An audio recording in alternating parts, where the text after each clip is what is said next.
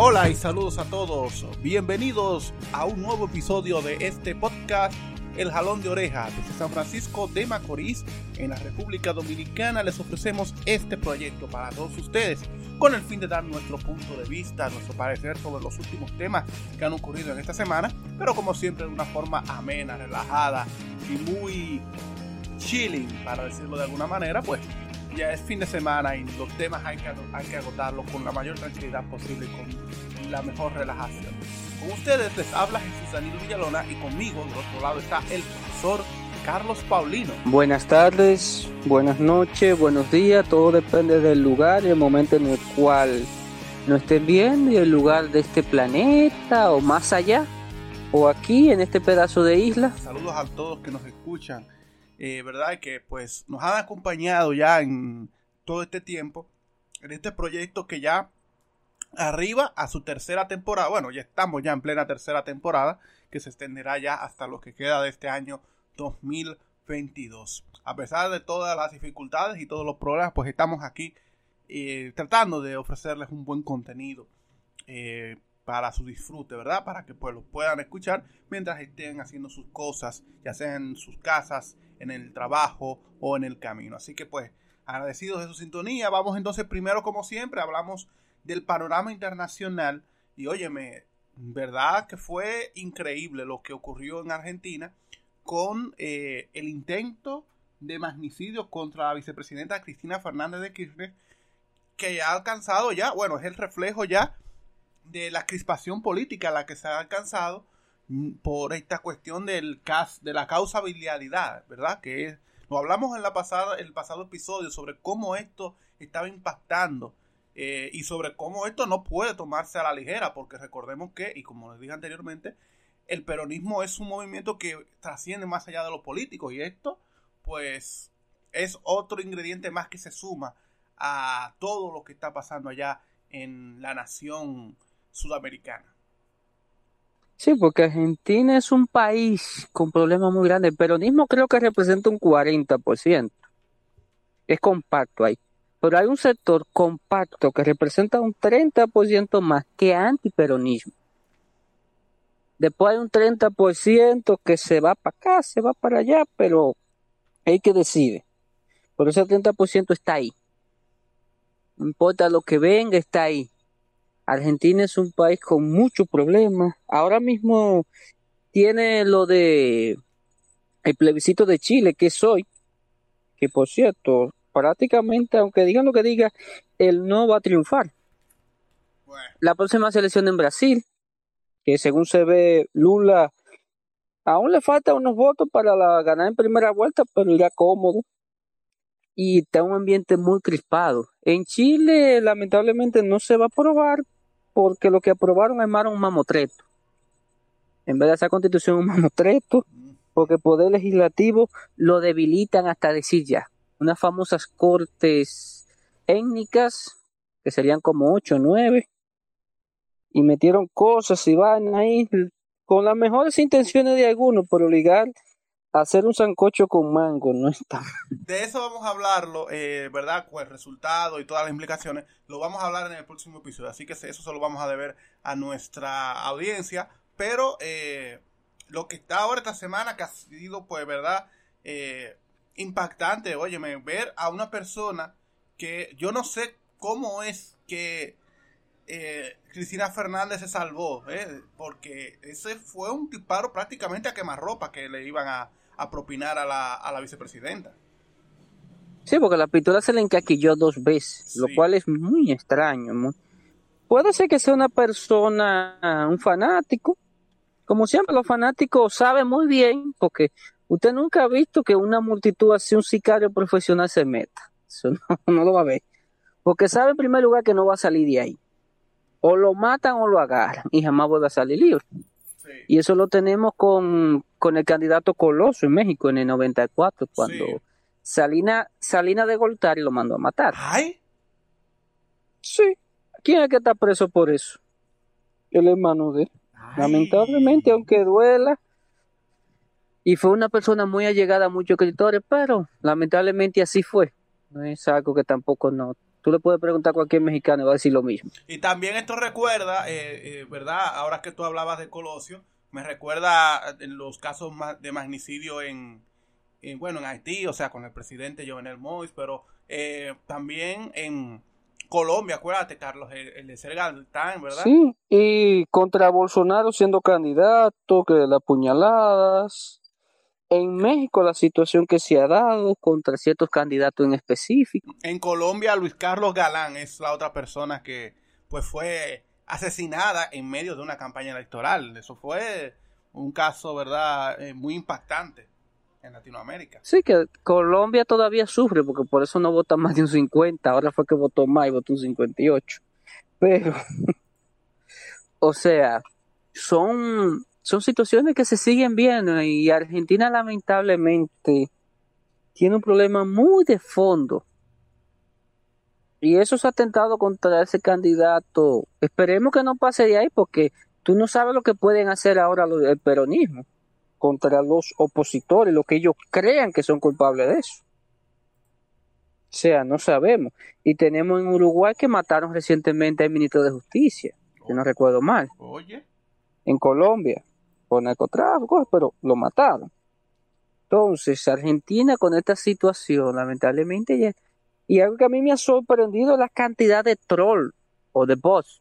Sí. Y cuenta de personas que están diciendo que eso es un... o sea, me sorprendió la cantidad tan grande en medio hasta como Al Jazeera, en The Guardian, la ABC, sea, y los medios de Argentina, que he visto, los medios de Argentina, esto yo los vi directamente, no fue que yo vi de que un, canal de YouTube que hizo unos pedacitos, no, en los canales propios de YouTube, eh, los canales propios de Argentina que están en YouTube, eh, ver a gente como que, o sea, en el mismo momento como que trivializando ese incidente, porque son canales opositores al gobierno peronista de Argentina. Y eso, en ese punto, yo creo que ahí el peronismo tiene algo de razón, porque todo esto, como tú dices, que es un problema de fondo, viene desde antes, ¿verdad? O sea, esta oposición férrea al peronismo viene desde antes, tan dura, contra una rama o contra el mismo peronismo, pero cuando hablamos de Cristina Fernández de Kirchner es un, un peronismo de barra brava, que es combativo, que se enfrenta y que defiende a, muerte su, su, sus ideas y sus líderes. Entonces, como dije anteriormente, en la Argentina hay personas que cuando eh, los líderes se identifican mucho con su gente. La misma gente los, los protege y los, y, los, y los pone en un nivel, ¿verdad? Prácticamente de dioses, como Maradona, como, como Gardel y cuantas figuras más que han pasado por Argentina. Y además tenemos que ver un poquito la historia de Argentina. Argentina es un país que aún no tiene una identidad nacional, aunque duela decirlo, pero según yo estaba viendo, lo mismo argentino es un problema.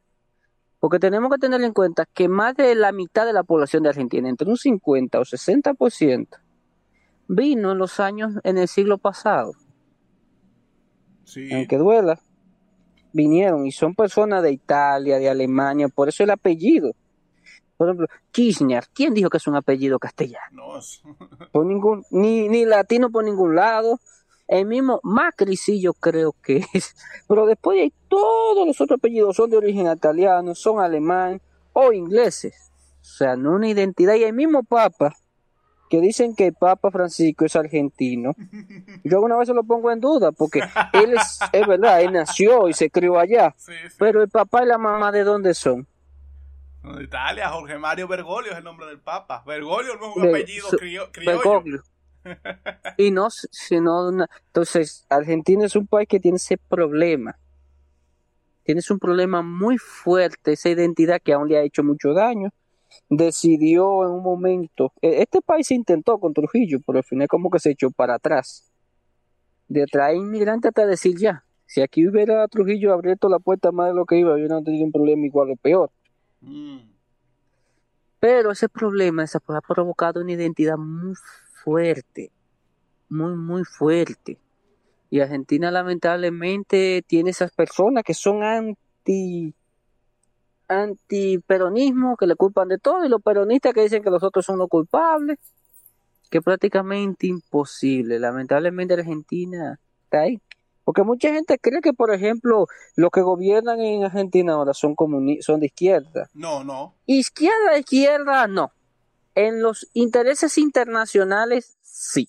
Pero en la política nacional, no es tanto. pero si algo tiene, si algo tiene el peronismo, aunque no es de izquierda, es su rechazo frontal al neoliberalismo. Sí.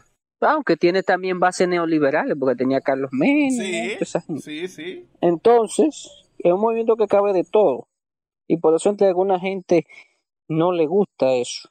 Y tiene tanto rechazo. Por eso es que yo digo que el peronismo trasciende más allá de los políticos. Pero hasta que no venga algo que Argentina lo una o algo, no con personas como Laje que traen más de su que otra cosa, o otros científicos, alguien, no sé. Pero aún Argentina, porque Argentina hay cosas que la hace como la agricultura, la hace muy bien, algunas cosas industriales, pero ese bache político que está ahí, que le dio el impulso de ser una potencia en los años 20 hasta los 30, de 40 para adelante, desde finales de los 30 empezó a meterse debajo de una patana y no ha salido. Tiene siempre está debajo de una patana. Bueno. Que digan lo que digan. Tuvo una junta militar que mandó unos militares a que lo mataran y cuando vio que tenía la posibilidad de ganar la guerra, mejor se echó para atrás. Increíble. O sea, no no es, por eso que digo, no es un país, porque, porque ellos dicen no, no se sienten identificados a un país que mucha gente se siente más identificado con otras cosas. También tenemos que seguir hablando sobre la situación que se está dando en el mundo con respecto a la crisis de Ucrania. Que por cierto, yo estaba viendo un señor ahí que él dice que es verdad, mucha gente se está volviendo loco por eso, tanto los pro rusos como pro ucranianos, como si eso fuera a afectarnos aquí directamente. O sea, usted tiene que fijarse cada país el interés que tiene. Por ejemplo, Japón. Japón al principio eliminó ciertas cosas con Rusia, pero en Sajalín, en la isla, han vuelto otra vez a abrir la planta y están ahí. ¿Quién le metió sanciones a ellos? No. Entonces, cada quien debería de ver qué tanto beneficio que no. Esto no es ni entre un bueno ni entre un malo. Son intereses. Nuestro país lo ha pagado caro porque cuando aquí ha hecho cosas parecidas a lo que hizo Ucrania, ¿cómo la pasaba? Una intervención de mentira. Entonces, Ucrania está ahí. Se hizo la llamada operación de reconquista por el ejército ucraniano. Para serle sincero, no va bien sí han recuperado algunas cosas cerca de Gerson, pero no creo que han avanzado muy poco, que un kilómetro o dos por día. Se mantiene el tranque. Ellos se han avanzado, han tomado siete, ocho pueblitos. Cuando digo pueblitos no pasan de 100 o 200 habitantes. O sea, no... Rusia comenzó en el la cosa está paralizada, pero no se ve cómo se adelanta. Ucrania sigue recibiendo cosas la planta de Zaporilla fue visitada por la OIM, creo que se llama así, Organización Mundial Atómica. Zelensky le pidió que le dejaran eso al ucraniano, como todos lo sabrán, Rusia no le iba a dejar eso a ellos. Él dijo que está siendo manipulada, pero ¿qué va? Eso va ahí. Eh, la crisis no es que avanza mucho. La situación sigue ahí. Si no se dieron negociaciones ahora, Vamos a donde llega. Rusia ya está empezando a cortar ciertos, ciertos flujos de gas. Dicen que cumplirá, pero ahí vamos. Inglaterra con nuestro amoroso y super jefazo Boric, sí, hmm. que aún no lo sacan. Mucha gente pensó, pero Boric todavía le queda un mes o dos ahí. La cosa está subiendo otra vez y ya, y Boric preparando su campaña para volver otra vez. Oh, eso, eso va a estar interesante, eso lo vamos a tenerlo al pendiente para otro episodio. Nosotros vamos ahora a hablar sobre lo que ha ocurrido en esta última semana aquí en la República Dominicana, tanto en el plano económico como del plano político, judicial, que va por ahí las cosas. Así que pues quédese con nosotros en este episodio del Jalón de Oreja.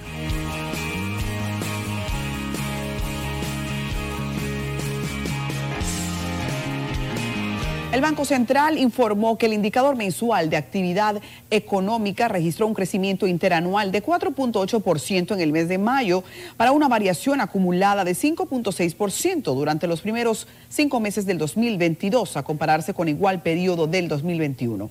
Destaca que el desempeño evidenciado por la economía dominicana este año refleja su resiliencia y capacidad para mitigar el impacto de los factores adversos que prevalecen a nivel mundial. A pesar del contexto problemático en el que está el mundo, tanto por la pandemia del COVID-19 como por la guerra entre Rusia y Ucrania, pues la República Dominicana presume de buenos números económicos, tanto de crecimiento, de inflación, aunque estuvo alta, eso hay que reconocerlo, pero ahora mismo los números de la inflación están mucho mejor. Eh, la tasa de cambio está para abajo, ¿eh? está bajando el dólar en fin, unos cuantos números que el gobierno, que no ha tenido muchos éxitos en algunas cosas, pues sí puede presumir. Sin embargo, mucha gente cree que son eh, que no son reales y que son maquillados. Y estos, pues, maquillados por Héctor Valdés Albizu, que es el gobernador del Banco Central, un hombre que genera tanto opiniones favorables y desfavorables a partes iguales. Sí, Héctor Albizu y su vicepresidenta, creo que se llama Margarita, que esperemos que no se nos mueran pronto, porque el día que se nos mueran, no sé, ¿verdad? No sé qué va a pasar.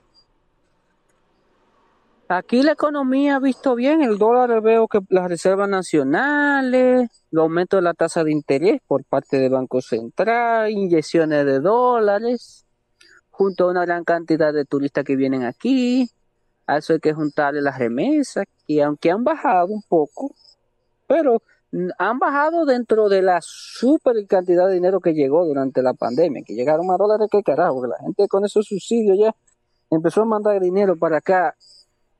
Por eso tuve construcciones donde nunca se debió hacer. Ay, sí. Pero ya eso, haremos un, comentario sobre eso en un futuro. Y me un país con tantos temblores. Mm. Entonces, aquí la economía empezó a crecer ha tenido un cierto desarrollo, ¿verdad?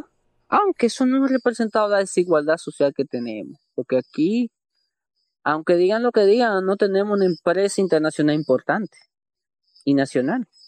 Teníamos la presidenta y ambas la compró. Usted cuando llega a un supermercado, si te fijas, con excepción de los productos agrícolas, con todo que hay un sector, incluyendo por uno de los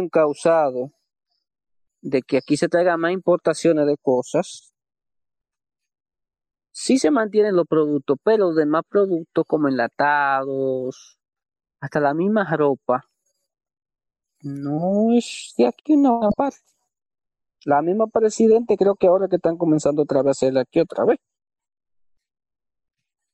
Entonces la economía no es que ha marchado tanto. Y en eso tú te fijas en la cantidad de gente que emigran de este país. Aquí nada más, yo creo que se le a Cuba. Cuba se puede comparar o Venezuela. Bueno, no tanto porque Venezuela está oyendo mucha gente, porque aquí se pueden contar lo que vuelven. Pero aquí la inmigración sigue muy fuerte, entonces para que una economía que presente números buenas cosas, tú puedas ver que está marchando bien, tiene que ver la cantidad de gente que se va de su país y emigra cada día más. Eso causa problemas graves. Y ya principalmente eso lo estamos viendo en los campos dominicanos, que las personas no están migrando hacia la ciudad, sino fuera del país. Eso traerá un problema serio. Cuando digo un problema serio, será un problema serio, porque la alimentación y las cosas no van a estar ahí. Digo a las personas de campo que emigran más porque económicamente las personas de campo, por ciertas situaciones económicas, tienen un nivel económico, algunas veces de gas, superior a de la ciudad, lo cual lo hace ver un poco superior. Pero en general es normal ver que la gente de campo tenga su vehículo, sus casas propias y cosas así. Entonces, eso lo hace inmigrar fácilmente hacia afuera del país. La economía ha estado ahí, la inflación ha sido alta en alimentos, según el Banco Mundial, son de un 12, creo que fue. Y el Banco Central dijo que la inflación en este país va a un creo que un 9.64. Para mí estamos en los dos dígitos, pero el Banco Central, para que la gente no se asuste, aunque de verdad pero está así. O sea, que la crítica que se le hace, o sea, para contra Valdés Alviso y el Banco Central, de que ellos están maquillando, es precisamente para eso, para que no se asuste, para que no, para no crear más eh, alarma en la población. No, no, a mí me dijo un señor, un economista, que Alviso le dice, él simplemente plantea lo que, la, lo que el empresariado dominicano quiere saber. Ay. Y eso, y eso lo sabemos. Al empresariado dominicano no le gustan las malas noticias, no le gusta competir libremente.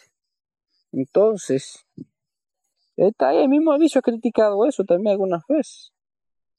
Claro, está ahí. Yo no creo que dure más de 10 años en ese puesto. O por política o por cuestión biológica. Una de las dos. Usted decide cuál de las dos escoge. Como quiera, y si se pensiona va a tener su sueldazo y sus cosas.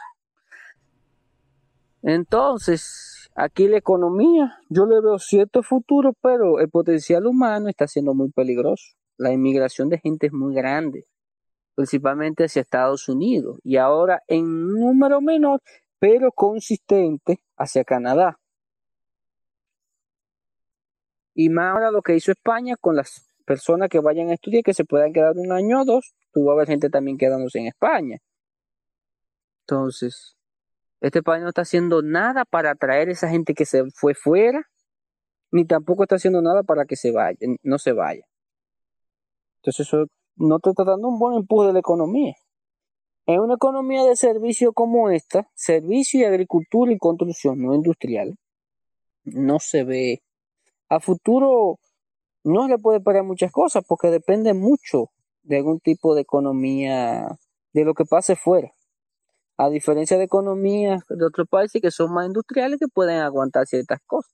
Por eso que tú ves que China puede cerrar algunas cosas. Aunque, por ejemplo, un dato le voy a dar en China, no piense tampoco que las cosas son ordenadas y todo. Una vez dijeron en, en Shanghái que lo que fue. Se le ocurrió decir a las 6 de la tarde que ya la cuarentena había salido y todo el mundo, imagínense. La gente tenía una semana trancada, ¿qué iba a pasar? Tampoco no piense que son son los más ordenados del mundo. Pero aquí lamentablemente tenemos ese desastre siempre que pegó todavía. Pero Valdés Albizu tiene ya unos buenos años ya, o sea, ha sido ratificado de hecho eh, recientemente por el, por el presidente Luis Abinader eh, en su cargo del gobernador del Banco Central. Entonces, eh, los números que ofrecen, ¿son números que están correspondiéndose a la realidad o son números que, por ejemplo, organismos internacionales cuando publican sus números sobre la economía dominicana lo están contradiciendo? Eh, muchos de estos organismos dicen los números de acuerdo a lo que el Banco Central le da a ellos. En el que ellos vienen y hacen una investigación aparte. El Banco Mundial es que hace algunas veces algunas cositas por ahí, pero quien manda a hacerlo es el Banco Central, entonces yo te puedo mm. Muchas veces. Por eso es que estuve en Venezuela, cuando el Banco Mundial lo cosa no ha hecho ningún estudio ni nada. Porque no es que no se lo permitan, sino que ellos se basan en los bancos centrales o la reserva en el caso de Estados Unidos. Entonces esos estudios están ahí. La economía, para mí, él le pone cierto maquillaje en ciertas cosas, pero sí ha tenido su desarrollo y su adelanto y sus cosas. Pero que frente a una cantidad de personas tan grande que migra cada año fuera del país y no vuelve, prácticamente eso no sirve de nada. Y si la economía estuviera marchando tan bien, ¿por qué tanta gente se va? Y eso es un punto interesante, sí, porque como lo dijiste anteriormente, o sea, ¿cómo se explica que haya un fenómeno migratorio tan importante de dominicanos hacia otros países y aquí la economía está, está bien. Pero también otra cosa, ¿cómo es que no se ha estimulado el regreso de dominicanos para que puedan invertir eh, aquí lo que han hecho o, lo que han aprendido en los países del extranjero donde han estado? O sea, ¿por qué no ha habido un plan para eso? Sí, la economía como según el Banco Central dice, pues está marchando bien y los números son perfectos. o sea, no, aquí no, tú no has visto ningún programa. Aquí sí tú ves que ellos vienen supuestamente a invertir, pero aquí lo que ellos vienen únicamente es a construir. Construcción, construcción, construcción, construcción. Por eso el sistema de construcción está sobrevaluado. Porque ya está hecho para esas personas que viven fuera del país, no para la comunidad nacional. Lo cual lo pone ahí si en Estados Unidos cae una guerra o cae una guerra civil, por ejemplo, que ya algunos están hablando de eso. Yo lo veo probable por lo menos en los próximos 10 años. Pero si se diera, no, porque hay que verlo. Lo que pasó en el Capitolio, no piense que la gente que apoya a Biden, si pierde la elección, se va a quedar tranquila. O sea, ya están las dos zanjas O la gente de Moore no se va a quedar ahí. La gente de Trump, si pierde Trump en el 2024 o algún candidato lo que va a mandar, o no lo dejan pasar, van a intentar hacer lo que sea. Lo que tengan que hacer. Entonces, si este país, por ejemplo, viene esa situación así, ¿qué va a pasar? Aquí va a caer y vamos a caer en una crisis, habrá Dios dónde. Entonces, esta nación debe irse ya acoplando hacia eso, hacia lo que en verdad tiene un poquito que ya irse ocupando. El desarrollo lamentablemente humano aquí no le han dedicado tiempo. Tenemos un Estado que no tiene esa visión, aquí no tenemos esos planes de futuro por ejemplo, aquí las carreras que ofrecen en las universidades no tan adecuadas a la realidad que ofrece este país. Por eso que todos los muchachos, yo que estoy en las aulas, que yo no veo ningún futuro en las aulas, las carreras, nada de eso. Por eso que aquí se quejan, ah, que escuchan un Rochi, un embucero de eso, no, ni por si esos son los únicos que yo ven que consiguen dinero. A diferencia de un chino, un hindú, que tiene una situación peor, porque aunque duele decirlo, en China hay gente con situaciones peores que la de aquí. Y la India ni decirlo. Pero para ello una persona salir de la pobreza es una persona que se haga una carrera. ¿Pero por qué? Porque allá lo están poniendo en carrera que en verdad la persona si se gradúa va a tener su trabajo. Aquí no. Entonces, eso entre los muchachos causa mucho problema. Lo que me va a dar pena es que esos muchachos que están viendo eso cuando lleguen a viejo se van a dar cuenta de dónde es que se tienen que preparar entonces, por lo menos espero que no cometa el error que otros están cometiendo. Entonces, aquí la economía no está basada hacia ahí. Entonces, el desarrollo, por más bueno que lo presente, por más maquillaje que le haga, porque tampoco no es que, por ejemplo, el vicio llegó de un 1%, un desarrollo y le puso un 4, un 5, no. Le puede poner un 0.2 de más, 0.1, sí. Eso se puede hacer. Dima lo hizo en Brasil aunque fue por eso que la tumbaron, y fue un sector que tenía más cosas malas que ella misma, pero eso lo hacen y siempre se ha hecho. No es ni malo ni bueno a veces. No, claro, porque ya, después, por el tiempo, esas estadísticas se corrigen, o sea, no es algo que, que es una sorpresa, porque todos los países lo hacen y todos los organismos internacionales lo hacen. Ahora, ¿Tú crees que en el futuro podamos conocer realmente, así como eh, eh, hablamos ahora, ¿tú crees que en el futuro podamos conocer realmente o tengamos una métrica más exacta de cuánto es el crecimiento económico y de los indicadores económicos del país? Sí, porque se tiene que guardar lo originales, de lo que se investigó de verdad, eso se guarda todo.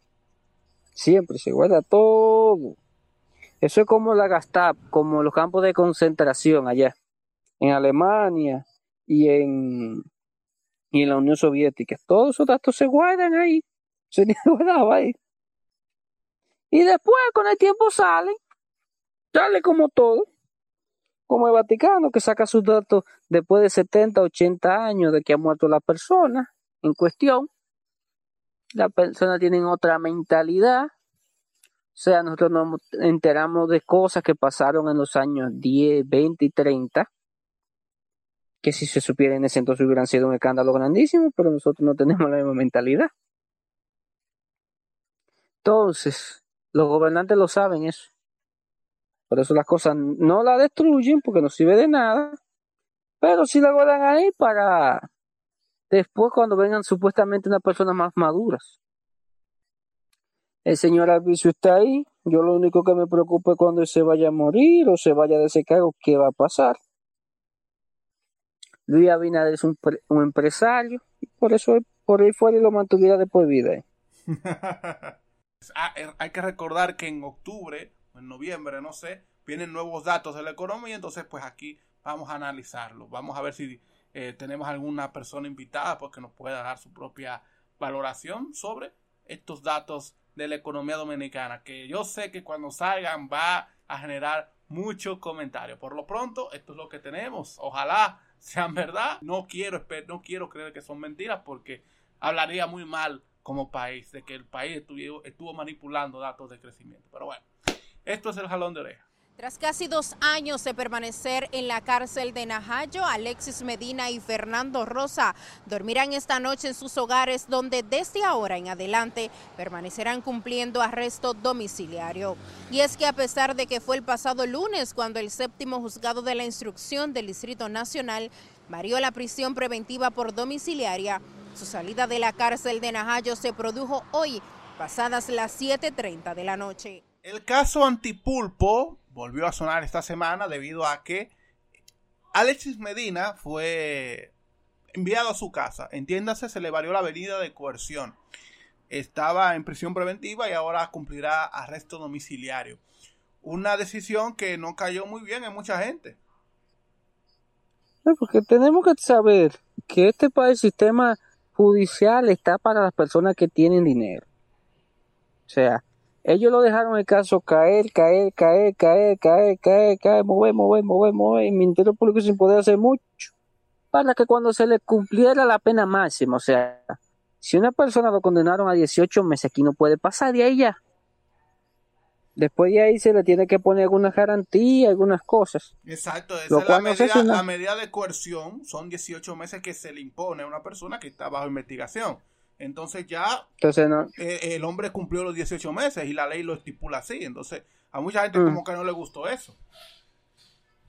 Porque, o sea, hay miles de gente preventivo aquí, porque aquí confiamos el sistema europeo. O sea, aquí tenemos, aquí el 30, el 40 o 50, para mí 50 y 60% de los presos que están no tienen condena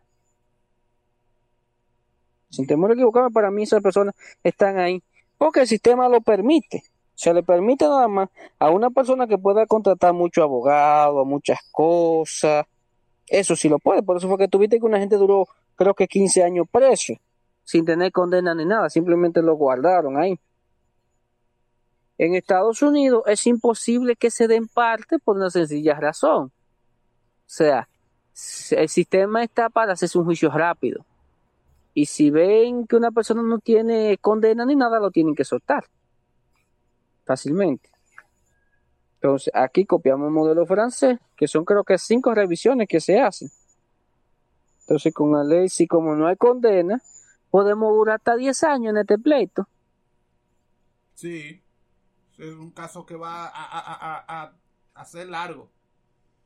Entonces, a menos que comience a, a cometer diablura, como ya comenzó amenazando a los fiscales, o sea, que por eso es que en cualquier momento se hizo una diablura para otra vez.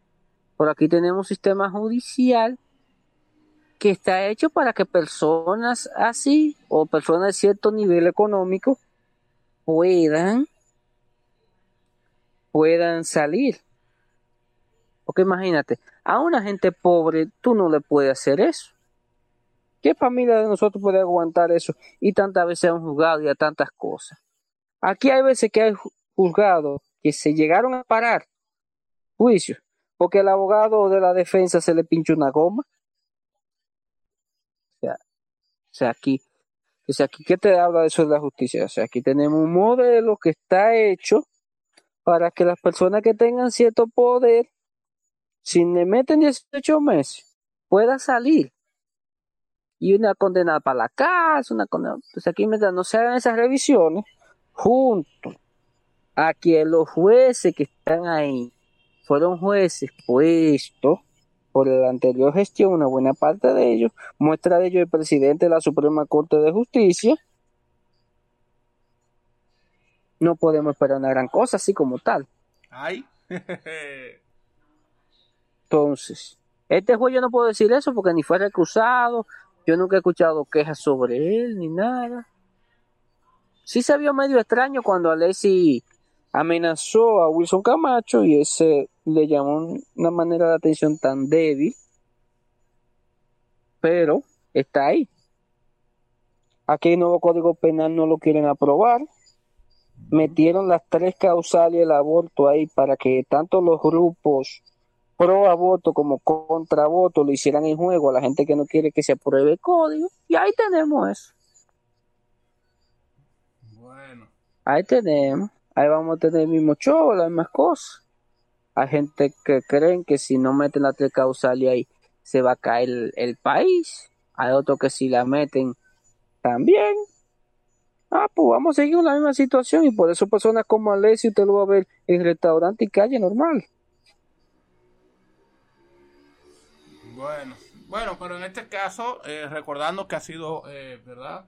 Eh, arresto domiciliario, pero esto, la gente, en la gente siempre hay un miedo, ya cada vez que el acusado de un caso grande, pues le hacen una variación de la medida y la gente cree que el caso se va a caer y que, y que por eso pues hay que mantener el caso activo, la presión social, la presión mediática hay que mantenerla para que el caso siga.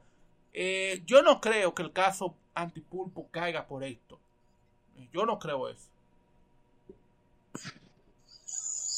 El caso no va a caer, pero los abogados que ellos tienen ahí son muy buenos y sabrán Dios hasta dónde lo van a alargar. Porque la ley se lo permite. Y si van como cinco, creo, revisiones que tipo de que tiene que hacerse en el juicio, yo creo que quizá van por lado. Y aquí a las cinco, a las condenas, pasa el 2030 y todavía siguen ahí. Como, como dije anteriormente, la novela va a continuar del caso Antipulpo. Y si eso es el caso Antipulpo, prepárense para lo que viene. El caso Jan Alain, el caso Coral, eh, el caso... Bueno, todos los casos que ha hecho el Ministerio Público desde que llegó. Eh, o sea, van a ser novelas que van se van a extender por mucho tiempo. eh. La gente tiene que te- tener paciencia. Y no, y no descarte, porque no sé si ya ha empezado el juicio de fondo, no descarte que se le vio, se le haga una variación a la medida de, de coerción a Jan Alain. Sí. Aunque Jan Alain tiene un problema y es que yo no entiendo cómo una persona tan inteligente como él no empezó a entorpecer a los abogados, a las partes creyentes, empezó a amenazarlo. De Alessi se puede hacer lo que sea, pero tú no has escuchado que ha amenazado ni está hostigando a testigos. Jan Alain sí lo ha hecho. Y sí presentó ciertos cosas de fuga. Entonces, entonces eso, ese caso está ahí. Ellos, mucha gente volverá como caerá. Tenemos que ver el caso de Donald Guerrero, que va a ser uno de los casos más grandes que ha tenido la historia dominicana por el dinero que se mueve. Son como 20 mil millones de pesos casi que se, ahí hay. Eso es mucho. Hay que ver el caso de, de obras públicas, que veremos al penco por ahí. Ay, ay. Lo de eléctrico, sí, porque obras públicas, él fue que estaba ahí, entonces, o lo veremos como testigo, como acusado, pero está ahí. Y como, hablamos, sabe. y como hablamos la pasada semana, el caso Donald Guerrero, eh, que se está armando ese muñeco. Sí, eso yo estoy diciendo, hay más de 20 mil millones de pesos, posiblemente 20 mil millones de pesos, que hasta se ha hablado que un señor le entregó 500 y pico millones de pesos en efectivo, o sea, si fueron maletas o sacos, fueron muchos. Por cierto, esa persona ya estaba metido en tres casos más. Oye, Y esos casos están ahí. Sea, es mucho dinero. Pero ahí veremos hacia dónde esto comienza a correr. bueno, eh, como te digo, estas novelas judiciales dominicanas van a continuar. Así que a la gente que tenga paciencia y que tenga eh, control y que pues entienda y que comprenda estos procesos judiciales que si bien eh, son incomprensibles e injustos, pero está la ley y es lo que tenemos aquí en cuanto a sistema judicial en la República Dominicana. Esto es el jalón de orejas.